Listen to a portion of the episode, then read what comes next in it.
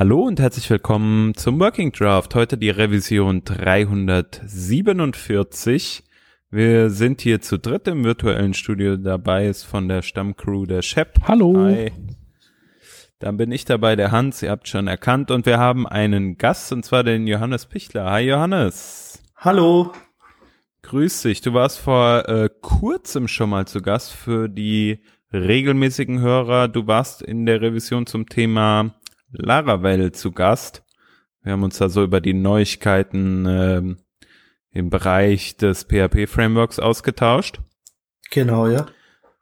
Jo, und ähm, heute haben wir uns gedacht, sprechen wir nochmal über ein Thema, ähm, was jetzt nicht nur in der PHP-Welt ähm, irgendwie äh, ja notwendig ist zu bedenken, sondern immer, wenn man irgendwie mit ähm, ja einer Schnittstelle zu tun hat, die man ansprechen will ähm, oder etwas ähnlichem, einem Austausch von Daten, äh, nämlich das Thema Authentifizierung ganz im, im ganz speziellen OAuth 2. Was ist eigentlich OAuth? Was hat es mit dem OAuth auf sich?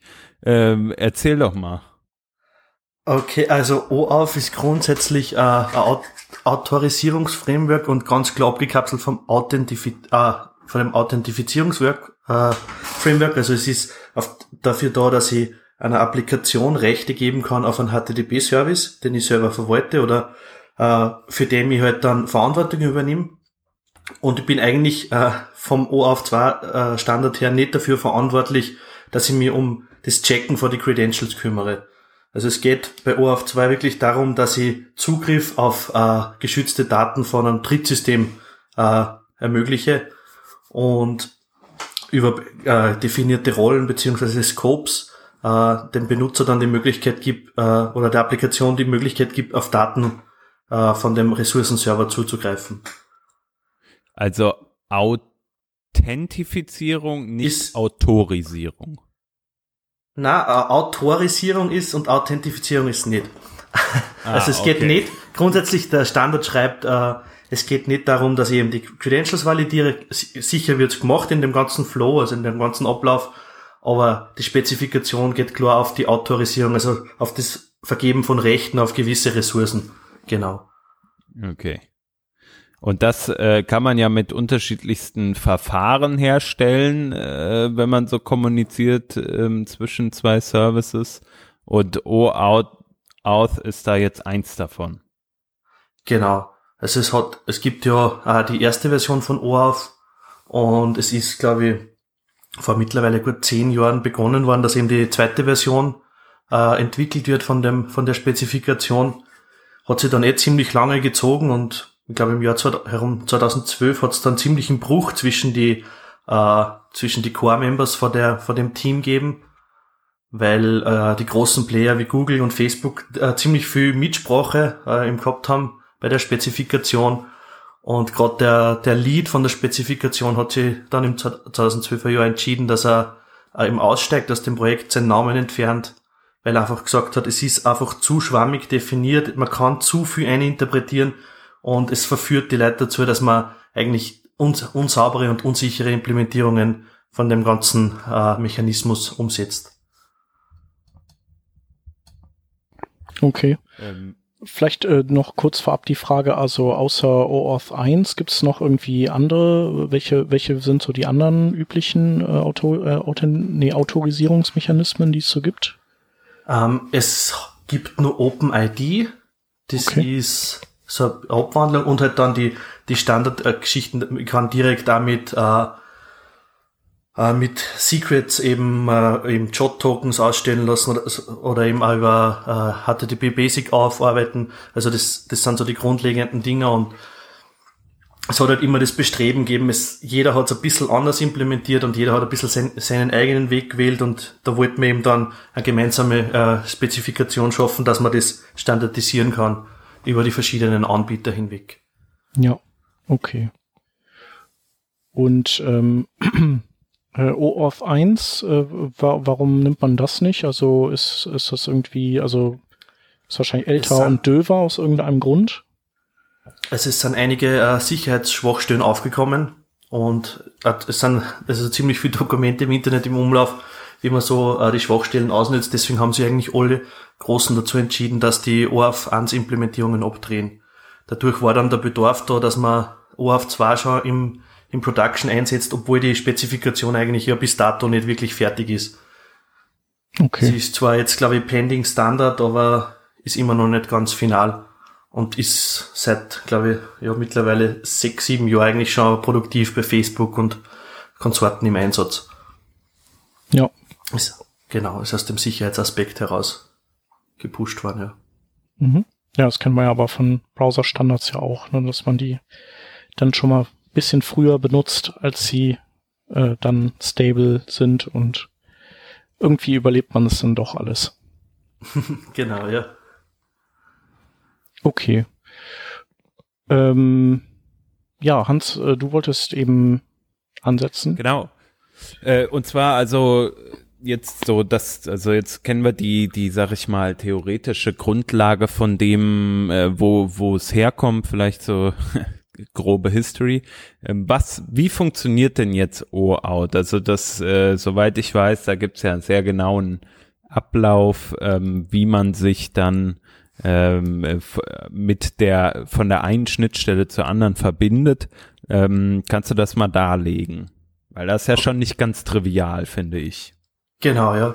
Also grundsätzlich gibt's äh, im OAuth äh, zwei Protokoll einmal vier definierte Rollen. Das ist als allererstes einmal der Resource Owner, das ist der, der User, der die, die Applikation dann verwenden wird. Dann gibt's den Client, das ist dann die Web-Applikation oder generell die Applikation, die eben auf Daten auf einen, auf einen Ressourcenserver zugreifen will. Klarerweise der Ressourcenserver dann die dritte Rolle. Und die vierte Rolle ist dann der Autorisier Autorisierungsserver, der eben dafür verantwortlich ist, äh, dass er die Anfrage vom, von der Client-Applikation entgegennimmt und dann äh, die Tokens für die Client-Applikation ausstellt. Es gibt im, in der OAuth2-Definition äh, verschiedene äh, Grant-Types, also gibt verschiedene Abläufe für unterschiedlichste Anwendungsfälle. Die bekannteste ist wahrscheinlich die, äh, der Aufcode-Grant, wo ich äh, eben in der, in der Client-Applikation mit meiner Client-ID äh, bei, der, bei dem Authorisierungsserver anfrage äh, dass ich gewisse Berechtigungen, also gewisse Scopes freigegeben haben möchte vom User. Dann wird man eben auf die, auf den Autorisierungsserver weitergeleitet. Da kommt dann die klassische Abfrage, wenn ich, wenn ich schon eingeloggt bin, äh, gebe ich meine privaten Daten, gebe ich meine E-Mail-Adresse an den, an die dritte Applikation weiter oder ich muss mich vorher einloggen, dass ich das machen kann. Daraufhin übermittelt der Autorisierungsserver einen sogenannten Authorization Code Retour an die Client-Applikation über, über ein Callback und die Client-Applikation kann dann im Hintergrund, also nicht visible im, im Browser vom, vom User, er kann den Authorisierungscode dann gegen einen Access-Token austauschen und kann dann mit diesem Access-Token auf den geschützten Ressourcenserver zugreifen und Daten von dort abholen. Ja, das ist so der Standard-Anwendungsfall eigentlich.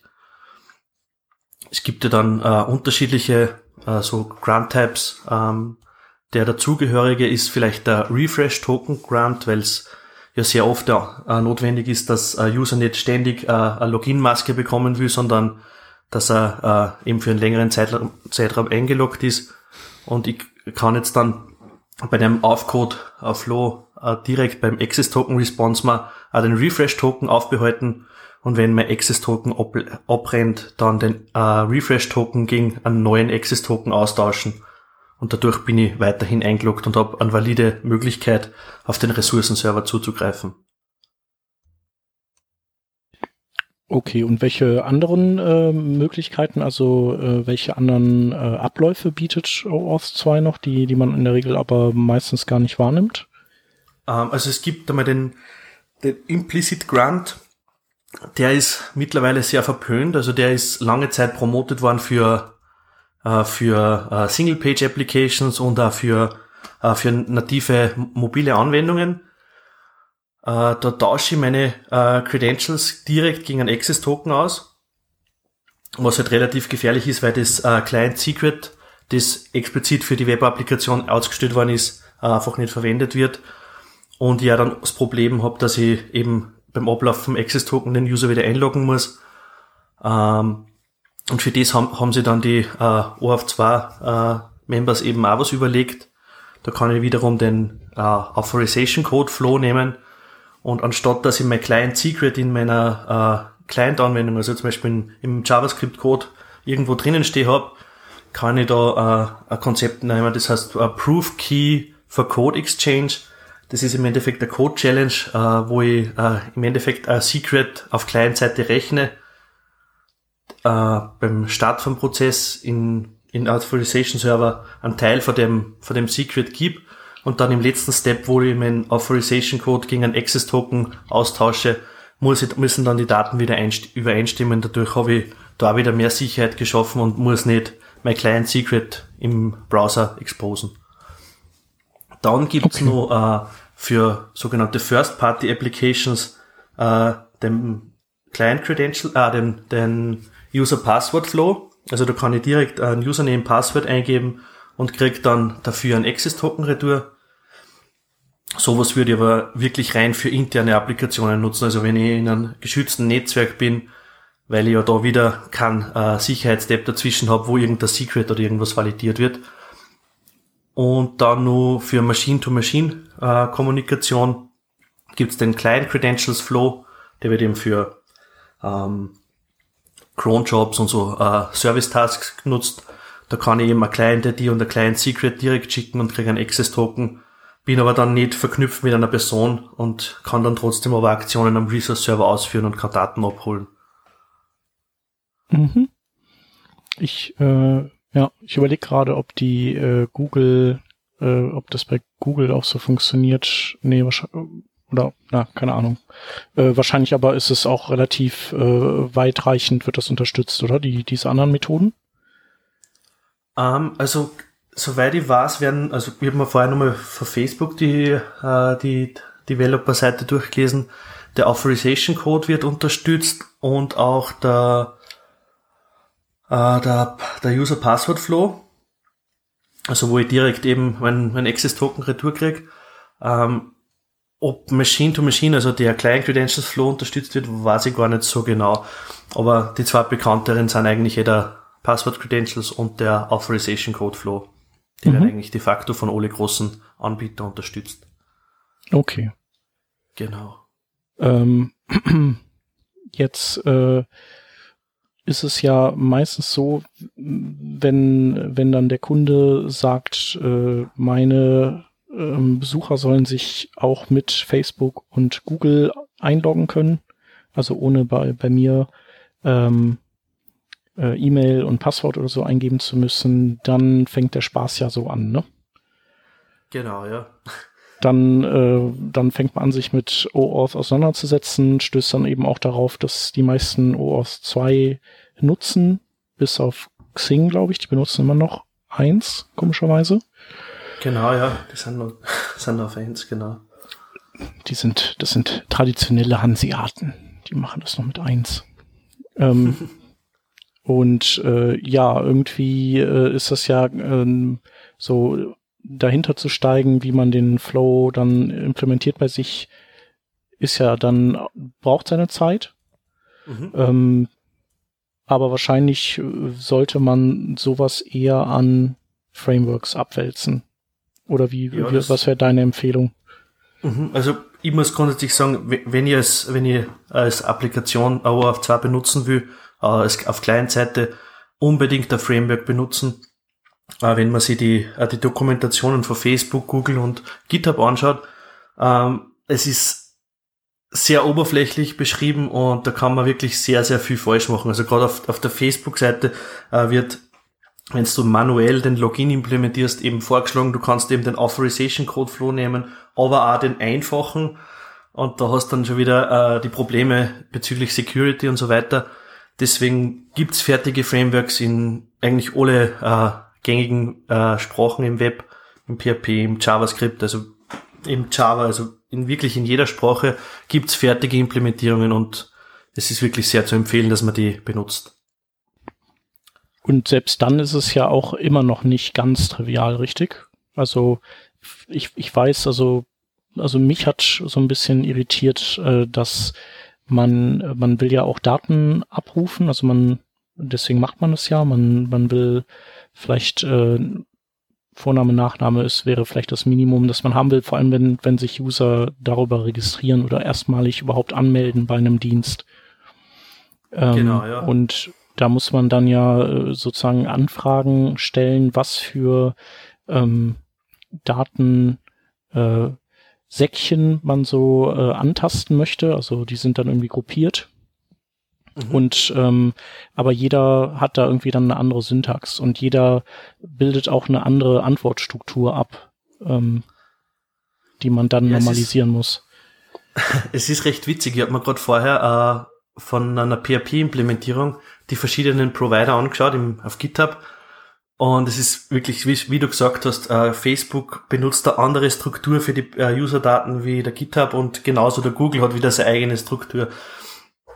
Das beruht im Endeffekt auf zwei Probleme. Äh, das erste ist, dass, dass die Spezifikation so offen ist und so teilweise so schwammig definiert ist und dass äh, die guten Erweiterungen, die es für OAuth 2 gibt, einfach sehr spät erst entstanden sind und die Big Player als einfach überhaupt keine, keine Notwendigkeit mehr sehen, dass äh, die Zusätze zu OAuth 2 implementieren.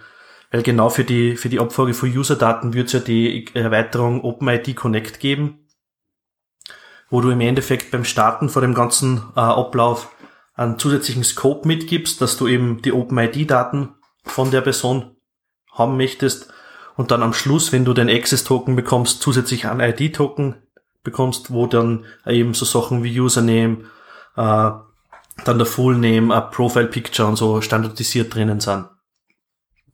Ist aber noch relativ neu, die Spezifikation im, im Verhältnis halt zu, zum OAuth 2 Core und deswegen hat der Facebook ein, ein Me-Endpoint, der, der GitHub geht direkt auf den API-User-Endpoint und der Google, glaube ich, hat wieder einen, einen speziellen äh, Endpoint. Und da ist halt dann Aufgabe von, von einem Framework, dass die Daten wieder irgendwie zusammengefügt werden und äh, irgendwie generisch repräsentiert werden können, dass ich es dann in meiner Applikation auch wirklich einfach und sauber verwenden kann. Ja.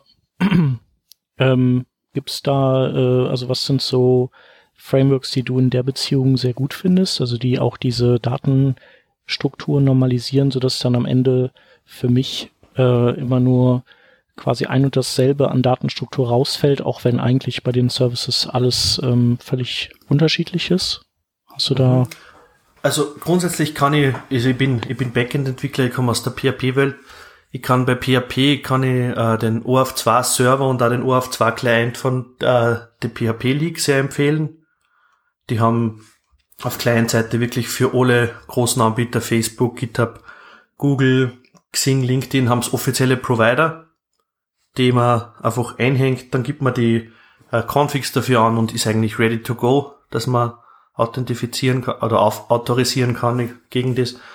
Dann für JavaScript gibt's da von O auf, o auf JS, das ist ein, also ein Komitee, gibt's da Implementierungen wieder auf O auf 2 Server und O auf 2 Client-Seite. Und wenn man im Java-Bereich unterwegs ist, äh, hat man mit Spring Security eh die O auf 2 Erweiterung, die einem da äh, sehr viel Arbeit abnimmt. Mhm. Genau. Und äh, es gibt ja noch einen so einen äh, Cloud-Dienst, hier den äh, heißt der Auth Zero oder Zero Auth oder so? Genau, also es gibt, gibt's mehrere, eben den Auth Zero und den OAuth.io. Wenn ich kein Problem damit habe, dass ich meine User-Daten in die Cloud gebe, ich kein Problem damit, weil sie, sie nehmen ja eben die ganze, das ganze Handling von dem, von der OAuth 2 Serverseite ab. Ja. Aber habe halt die Downside, dass ich meine ganzen Daten äh, bei dem Dienst liegen habe. Was halt ja. für, gerade für, für große Firmen oder so eher ein schwieriges Thema ist oder fast nicht möglich ist. Ja, wollte nur mal hören, was du so davon hältst. Mhm. Das ist ja so ein bisschen wie äh, hier Sofortüberweisung. Das ist ja auch so, die, die's machen, die nehmen ja deine Daten und leiten die ja hintenrum dann an die, an die äh, Banken, äh, Online-Banking, äh, Oberfläche weiter der Bank. Mhm das ist ja auch sowas, wo man so denkt, so, uh, ja. Ja, es, ich meine, ich glaube, für, für kleine Anwendungen ist sicher der Way to go, wenn ich OAuth 2 auf Serverseite implementieren würde. Für große Lösungen muss man es halt wirklich gut abwägen, ob man den Schritt gehen will, dass man die Daten da äh, in der Cloud stehen hat. Genau. Ja. Aber man muss auch sagen, wenn man, also ich kann wieder nur aus der PHP-Welt reden, von dem OAuth2-Server von der äh, PHP League. Die Implementierung ist wirklich straightforward. Also du hast deine fertigen Klassen, du musst eigentlich wirklich nur äh, den, das Routing machen und gibst dann den Request an die Klasse weiter und er handelt dann den ganzen Flow für die. Du stopselst dann äh, Models und Repositories an, dass er eben auf deine Datensourcen zugreifen kann. Und die ganzen Internals vom, vom Ablauf von OAuth 2 werden von dem, äh, von dem Framework übernommen. Und genauso ist es auch im, im Node.js bzw. JavaScript-Bereich. Mhm. Wenn man jetzt so eine Anwendung hat, beziehungsweise Applikationen baut, die so auf mehreren äh, Microservices äh, basieren, die untereinander sich unterhalten müssen, ähm, halt in einem lokalen Netz sind, würdest du dann auch empfehlen, trotzdem eine OR2 Implementierung als Authentifizierung äh, der einzelnen beziehungsweise Autorisierung der einzelnen ähm, Services untereinander zu implementieren? Oder äh, würdest du da vorschlagen, ähm, also oder muss man da nicht ganz so sicher unterwegs sein? Wie siehst du das? Hm, es kommt immer, es kommt voll drauf an. Also wenn das wirklich jetzt äh, Services sind, die, äh, die nicht wirklich äh, userrelevante Daten haben, sondern irgendwelche äh, Berechnungen, die unabhängig von User sind, würde ich es äh, ohne Autorisierung machen oder vielleicht irgendeine unter Anführungszeichen billige Autorisierung einführen.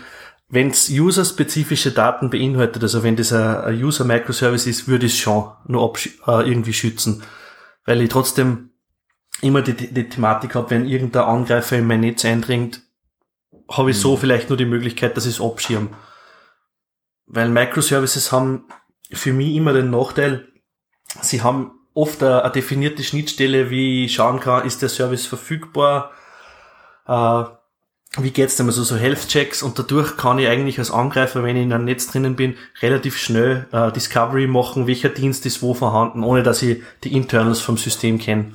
Und wenn die Endpoints dann nicht geschützt sind, kann ich da halt schon äh, Schaden anrichten und viel Daten herausziehen.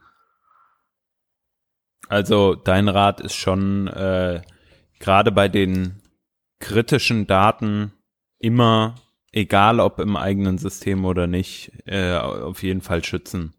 Genau, ja. Also ich würde, und gerade wenn wenn es jetzt Daten sind, äh, also im Endeffekt ist ja OAuth 2 eben dafür ausgelegt, dass die Client-Applikation auf den Ressourcenserver zugreifen kann.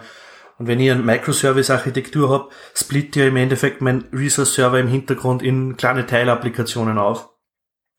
Also muss wieder jedes Microservice eigentlich dann die Fähigkeit haben, dass äh, den Token vom User validieren kann und dann basierend auf der auf der Validierung dann Daten zurückgibt. Also würde ich da direkt den den Access Token vom vom jeweiligen User nehmen. Wenn es jetzt wirklich äh, Kommunikation zwischen Microservices ist, die nicht userrelevant ist, würde ich eben die äh, Client Credentials Validierung nutzen, wie die eben für so Systemtask oder Machine to Machine Communication im da ist oder in solche Fälle könnte man das auch weglassen, diesen Step.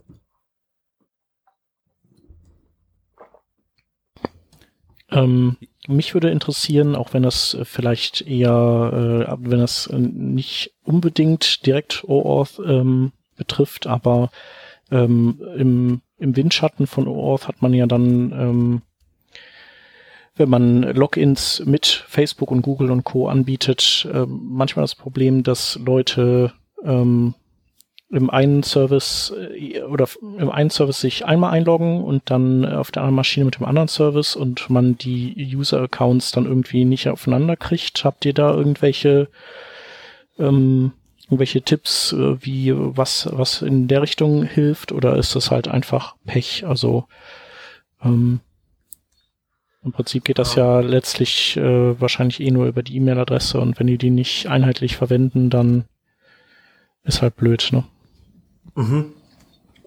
Also ich, ich kenne da im Endeffekt zwei, eh die zwei Möglichkeiten. Auf der einen Seite das über die E-Mail-Adresse, wenn die, wenn die gleich sind, das Matching automatisch zu machen. Oder dass ich dem User die Möglichkeit biete, er kann, er steigt zum Beispiel mit GitHub ein, kann dann den Auf Aufstep über Google zum Beispiel nur starten und kann dann so die Daten verknüpfen und kann im Hintergrund eben abspeichern, okay, für den User habe ich eben die zwei Login-Wege hinterlegt. Wirklich anders lösen ist, ist wirklich sehr schwierig, weil automatisch kannst du das, wie gesagt, nur über die E-Mail-Adresse abgleichen. Und okay. Mhm. Ja. Nee, ist auch so eher so ein Edge-Case, aber man hat das halt manchmal, dass dann also, dass dann User sich einloggen und sagen so, hey, äh, meine ganzen Sachen, die ich da gemacht habe, sind weg. Und, ja, ja. Äh, ja, vielleicht hast du dann auch einfach oder ja, oder bei Facebook ist dann dieselbe E-Mail-Adresse hinterlegt sogar, aber dann kann man da mehrere hinterlegen und es ist aber irgendeine andere als Primary dann angegeben oder so. Mhm. genau, und äh, im Zuge von OAuth ähm, äh, arbeitet man ja, äh, ich weiß nicht, zwingend oder nee, nicht zwingend, aber man arbeitet ja oft mit äh, JSON Web Tokens. Genau. Richtig, ja, die haben aber, die sind aber nicht gekoppelt, aber das wird halt trotzdem oft gemacht, oder? Genau, also es, es ist in der Spezifikation äh, nicht beschrieben, welche Art von Tokens verwendet werden sollen. Äh, die JWT bzw. JOT-Tokens sind aber eigentlich der de facto Standard im OAuth2-Flow. Genau, ja, JSON Web Tokens ist eigentlich eher ein sehr gängiges Thema. Vielleicht, dann, dass wir es kurz wiederholen. Also äh, ein JSON Web Token hat eben den Vorteil, dass ich äh, sicher Daten zwischen zwei äh, Diensten hin und her schicken kann. Ich habe in dem in dem Token drinnen äh, direkt Daten, die die notwendig sind für die andere Applikation enthalten. Äh, kann aber auch eben anhand von der Signatur sicherstellen, dass der Token nicht manipuliert worden ist. Genau. Äh, also es ist quasi nicht abhörsicher, das, äh, das Abhörsicher, das müsste man, das müsste dann HTTPS erledigen, aber äh, es ist eben sicher vor äh, Veränderung on the fly, sozusagen. Genau, genau. Ja. Also im Endeffekt besteht da so ein, ein JSON Web Token aus drei Parts. Das sind einmal, äh, der erste Part ist ein Header-Part, wo eben drinnen steht, äh, dass der Token vom Typ JWT ist, dann welcher Algorithmus zum Signieren verwendet worden ist und meistens ist dann nur irgendein Identifier für den Token drinnen. Das ist im JSON-Format. Dann im zweiten Part hat man eben die Payload. Da steht dann eben für OAuth2 auch drinnen, äh, für welche Audience ist der, äh, der Token ausgestellt, äh, wann er, zu welchem Zeitpunkt ist er ausgestellt worden, äh, dann kann ich theoretisch äh, ein Benutzungsdatum in der Zukunft festlegen mit äh, Not Before Use. Also ich, ich kann ihm wirklich explizit sagen, der darf erst ab morgen um, um 12 Uhr mittags verwendet werden. Und ein Expiration Timestamp habe ich auch noch äh, drinnen. Genau, das ist auch wieder äh, ein JSON-Teil. Und dann der dritte Teil ist im Endeffekt die Signature. Da wird im Endeffekt einfach der Header und die Payload äh, bis 64 encodiert und äh, mit einem Punkt concatenated und dann ein HMAC oder RSA-Algorithmus drau draufgelassen mit einem Secret. Und die drei Teile werden dann mit einem Punkt wieder zusammengeführt. Äh, die Teile einzeln Nummer bis 64 encodiert und dann habe ich meinen fertigen äh, JOT-Token oder JWT-Token, wie man gerne möchte. Und da hat man ja. immer das Problem, dass die ersten zwei Parts bis 64 encodiert sind und bis 64 kann ich sehr leicht dekodieren und dann kann ich die, die Daten von den zwei Feldern dann problemlos in jeden Client und in jeder, in jeder, äh, in jedem Szenario nutzen und anschauen. Genau. Ja. Was würdest du in so ein ähm, JWT, also Payload reinschreiben? Ist ja schon ein Token mit drin im JWT. ähm, beispielsweise kann es ja ähm, ganz interessant sein, wenn man zwischen zwei Applikationen äh, spricht, so macht, ähm, also, oder so habe ich das zum Beispiel jetzt mal in der Vergangenheit gemacht, dass ich halt irgendwie sage, okay, ich lege noch so ein paar Basic User-Daten mit in den Payload von dem JWT rein, ähm, weil ich dann keinen extra Request gegen die äh, gegen die äh, Datenbank machen muss, beziehungsweise gegen die Schnittstelle machen muss, gib mir mal die User-Daten, sondern ich sage einfach, okay, ich gucke in diesen Cookie rein, habe das gescherte Secret ähm, mhm. und kann dann mit dem gescherten Secret identifizieren, okay, da habe ich ja meinen Namen drin stehen, da habe ich vielleicht noch keine Ahnung, Rollen drin stehen und dann war's das auch schon. Genau, also die, die Payload von einem, äh, von einem Jot-Token im, im OAuth2-Fall hat eben genau die, die Scopes drinnen und eigentlich ein, äh, nur ein Subject-Feld, das ein, ein User-Identifier beinhaltet. Mhm. Ich habe selber schon eine Implementierung gebaut, wo ich äh, zusätzlich dann eben, eben so Sachen wie einen Namen und so drinnen gehabt habe. Bin jetzt aber mhm. durch OpenID Connect eher auf dem Weg, dass ich zusätzlich beim Austausch äh, von einem auf Autorisierungscode gegen einen Access-Token mal zusätzlich den ID-Token noch hole, wo dann explizit die User-Informationen drinnen stehen. Dass ich die Daten wirklich trennen kann. Das eine ist mein, mein Access-Token für den Zugriff auf geschützte Daten und der ID-Token beinhaltet mal die, die Identität von dem äh, eingeloggten Benutzer. Aber klar, für kleine, kleine Anwendungsfälle kann ich, kann ich die Sachen schon kombinieren. Hm. Ähm, ich kenne den Fall, dass man auch so die, äh, dass man auch in dem Token so verschiedene, sagen wir mal, granularere Zugriffsrechte drin stehen hat, also was man, was man alles machen darf und was nicht, ein, äh, damit die, äh, damit eine Gegenseite nicht ständig ähm, den User nachschlagen muss, um zu sehen, was der so, äh, was der darf. Mhm. Ähm, was dann wiederum im Zweifelsfall Datenbankzugriffe spart ähm, und damit einen Bottleneck wegnimmt. Also weil du nicht bei jedem, bei jeder Anfrage erstmal in der Datenbank gucken musst, was darf der User und was darf der nicht. Ähm, findest du sowas gut?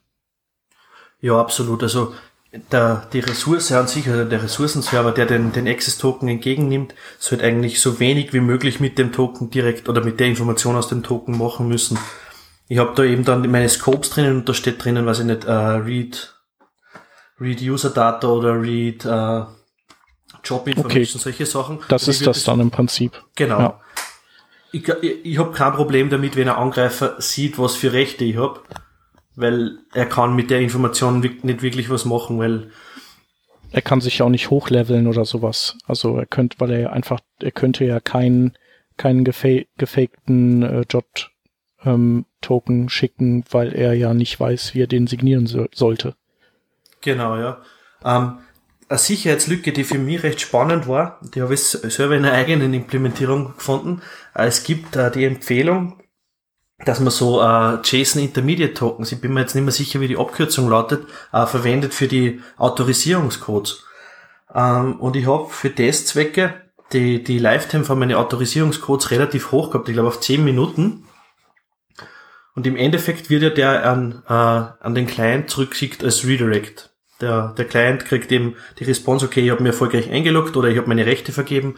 Ähm, dann erfolgt der Redirect im Browser auf die Client-Applikation und die nimmt dann den Authorization-Code und tauscht den dann gegen einen Access-Token aus. Und durch das, dass ich die Intermediate-Tokens äh, verwendet habe für die Authorization-Codes, habe ich keine Möglichkeit gehabt, dass ich am Autorisierungsserver sage, okay, der, der Token ist jetzt nicht mehr gültig. Also ein Angreifer hätte ein zweites Mal mit dem äh, Authorization-Code anfragen können und hätte dann von mir einen gültigen Access-Token ausgestellt gekriegt. Also es ist durchaus gefährlich mit den Tokens, aber wenn ich sicherstellen kann, dass ich den, den Access-Token nicht expose an Dritte, bin ich auf der sicheren Seite. Oder wenn ich ihn expose, muss ich jetzt sicherstellen, dass äh, keine Möglichkeit gibt, dass er irgendwo solche Tokens äh, ausstellen, ausstellen kann. Ja. Ähm, dann habe ich noch eine wieder eine Frage äh, aus der Praxis. Ähm, mhm. Wenn in dem Token drin steht, was ich äh, alles darf und ähm, oder wenn ich ähm, ja, oder sagen wir mal so, wenn du machst das mit OpenID, dass du eben sagst, äh, ich gucke da eher mal, äh, hol mir dann ergänzend meine Daten da ne, und äh, halte meinen äh, JOT-Token schlank. äh, ich hatte auch schon mal ähm, das Szenario, wo ich eben äh, die so bestimmten Satz Infos im JOT-Token hatte und äh, dann äh, editiert der User sich selber oder ich editiere den User und würde dann gerne die Informationen da drin anpassen an die neuen Gegebenheiten. Ähm, wie würde, wie würde man das machen? Also kann man den dann irgendwie zwangsrevoken und neu setzen oder was, was würdest du da empfehlen? Wie sollte man das machen? Um, grundsätzlich kann ich mit, wenn ich nur einen Access Token habe, äh, eigentlich äh, nichts anderes machen, als dass ich den Access Token revoke. Äh, das mache ich aber auf der Seite vom Autorisierungsserver und meine Client-Applikation weiß von dem nichts. Also im Endeffekt müsste ich dann da so lange warten, bis, bis mein, mein Access Token abläuft und dann könnte ich ihn einloggen lassen und könnte die Daten anzeigen. Ich habe aber dann als, als Client-Applikation die Möglichkeit, dass ich den Refresh-Token nutze, also dass ich simuliere, mein Access-Token ist abgelaufen und tausche meinen Refresh-Token gegen einen neuen Access-Token und gegen einen neuen Refresh-Token aus und kriege dann da mit OpenID Connect zusätzlich wieder den, äh, den OpenID äh, mit, wo dann wird die neuen User-Informationen drinnen stehen und kann so das Update dann in meiner Applikation fahren. Okay. Verstehe. Ja, klingt gut. Genau, für mich ein Und wichtiges Thema, das es noch gibt, ist, äh, wie kann ich jetzt auf Ressourcenseite validieren oder verifizieren, dass ein Token gültig ist. Da gibt es nämlich auch die wildesten Ansätze oder die verschiedensten Ansätze. Ähm, also ich, ich habe in viel, in, in viel Beispiele, gerade auf Stack Overflow und so schon gelesen, dass ich ja, auf meinen Ressourcenserver den Public Key verwenden muss mit dem ich kann eben dann die, die Signatur von einem, von einem Jot-Token validieren und kann dann eben zusätzlich mit die Payload-Felder im äh, Issue Date und Expires äh, sicherstellen, dass der Token noch nicht abgelaufen ist.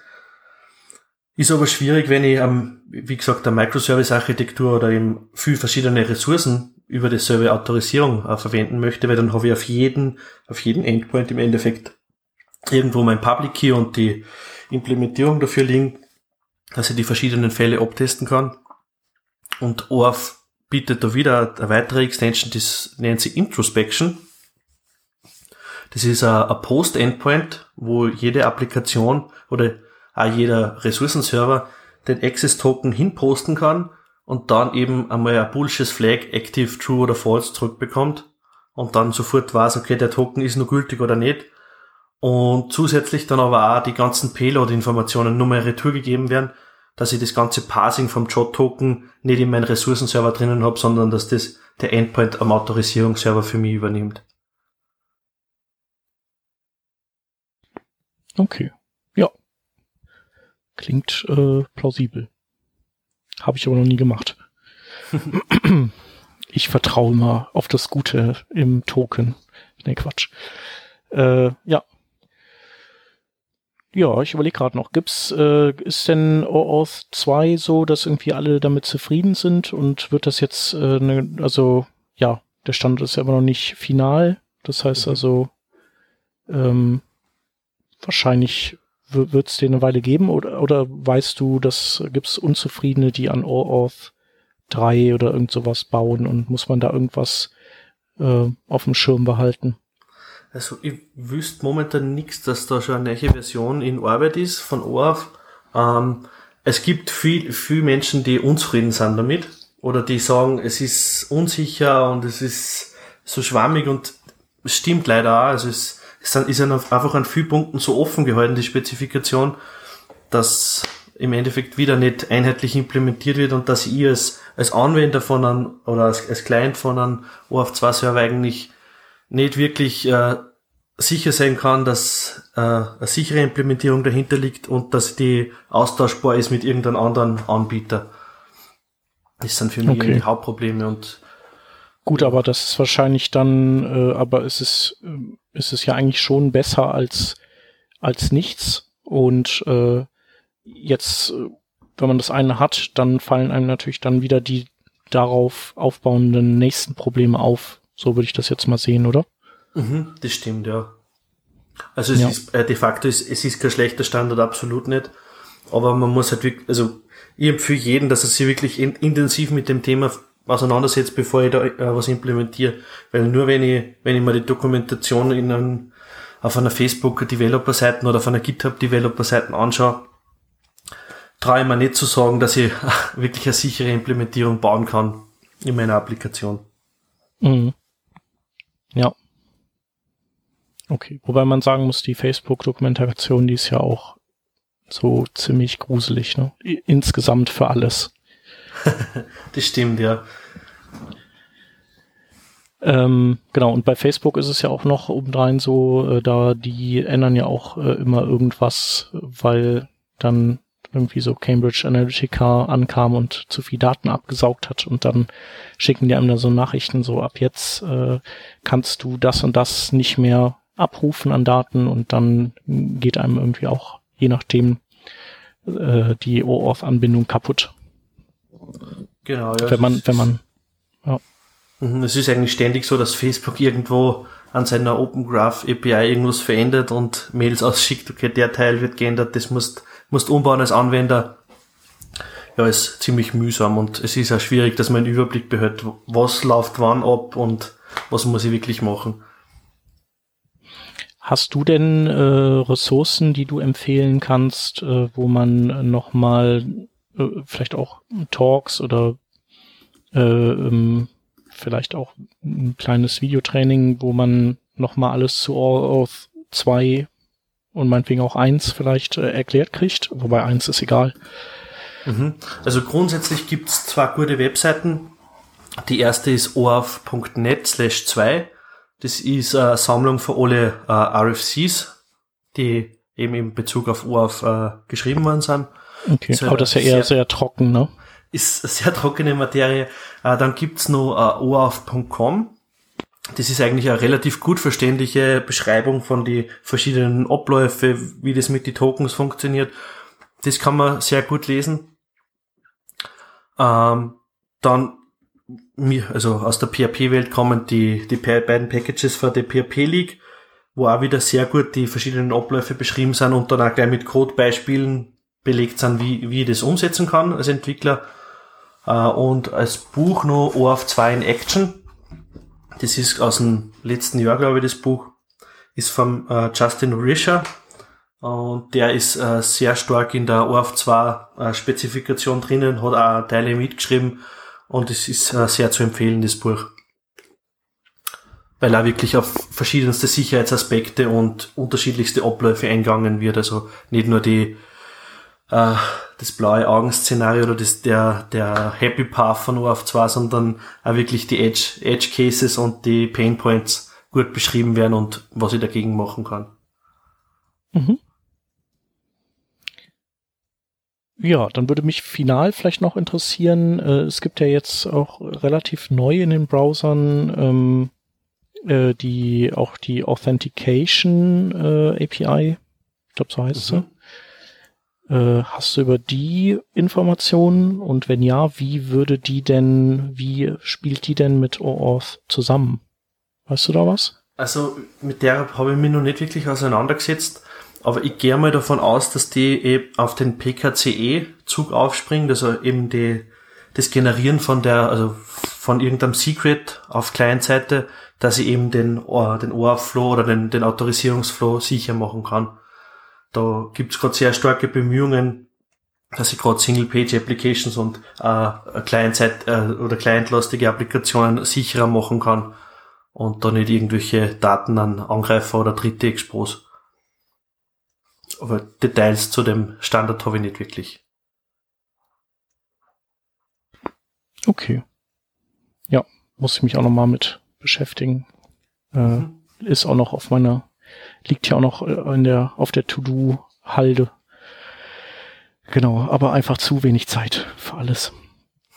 ja, cool. Ähm, ich weiß nicht, mir würde jetzt erstmal nichts einfallen, was ich fragen wollen würde. Also ich fand das auf jeden Fall äh, gut erklärt. Hab, äh, also ich habe halt natürlich schon auch ein bisschen damit gearbeitet. Also ähm, kann mir vorstellen, dass jemand, der noch gar nicht mit OAuth gearbeitet hat, eben dankbar ist für die Ressourcen, die wir eben genannt haben und um da nochmal das Ganze ähm, detaillierter nachzulesen. Hans, hast du noch irgendwie eine Frage? Ähm, ich bin erstmal froh, dass der grundsätzliche ähm, Flow so ein Stück weit geklärt ist, dass man so weiß, wie verwendet man das Ganze, dass man auch die Begrifflichkeiten geklärt hat. Ähm, ich glaube, wenn wir jetzt nochmal tiefer in Anwendungsbeispiele gucken würden, dann würden sicherlich noch Fragen auftauchen, aber für den Moment äh, bin ich eigentlich erstmal glücklich.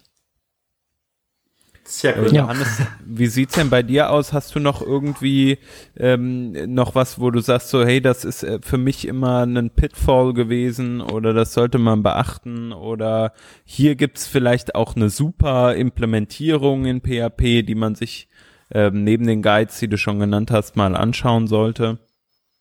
Mhm. Also grundsätzlich, eh, wie, wie gesagt, die, äh, die Implementierung von der, äh, der PHP League die, also die Dokumentation geht wirklich sehr ins Detail, wie implementieren muss und wie, wie denn das, das Framework dann auch sinnvoll und sicher verwenden kann. Also da nimmt ein Entwickler sehr gut an die Hand schon. Ähm, so eine Referenzimplementierung habe ich eigentlich nicht wirklich äh, im Kopf. Ich weiß, dass der Rob Allen, das ist äh, ein sehr aktiver PHP-Guy, äh, eh, auf irgendeiner deutschen Konferenz einmal einen Vortrag gehalten hat und da auf den äh, auf 2 Flow im PHP eingegangen ist und da sehr gut äh, Basics erklärt hat. Also das kann man sicher über Google finden, das Konferenzvideo. Eventuell können wir das ja noch in die Show Notes packen irgendwie. Genau, ja, das können wir auf jeden Fall. Ja, und wie gesagt, also ich, ich habe mich sehr viel mit dem, mit dem Standard jetzt beschäftigt in den letzten Monaten. Wenn es Fragen gibt, man kann gerne auf, auf Twitter mir anschreiben, man kann mir gerne eine E-Mail zukommen lassen ich freue mich, wenn, wenn sich Leute für das Thema interessieren, weil ich finde, es ist so ein bisschen, wird so stiefmütterlich behandelt, das, das verwendet jeder bei den großen Player, aber in, in eigene Applikationen wird es sehr selten verbaut. Und ich sehe, ich sehe das einfach als so zentralen Autorisierungsmechanismus auch äh, in Firmen, als firmeninternes Tool, dass ich mein äh, Single Point of Login oder Fehler will ich nicht sagen, hab, wo ich dann zentral eben meine äh, Authentifizierung und Autorisierung machen kann. Sehr gut. Ja, Erfolgsgeschichten äh, soll, äh, sollen die Leute auch berichten an dich, denke ich mal. Genau, unbedingt. Wunderbar. Ja, äh, dann machen wir den Sack für heute zu. Links haben wir, soweit ich weiß, keine. Oder haben wir noch schnell einen äh, aus der Hüfte geschossen? Mir fällt keiner ein. Ja, nee, dann sagen wir vielen Dank, Johannes. Und ähm, ja, bis, bis bald dann auf ein drittes Mal zu einem Thema, das wir noch nicht kennen, aber das bestimmt auch wieder sehr interessant wird. Danke Dankeschön. sehr. Danke fürs Reden und fürs Zuhören und schönen Abend nur. Danke sehr, dir auch. Tschüss. Tschüss.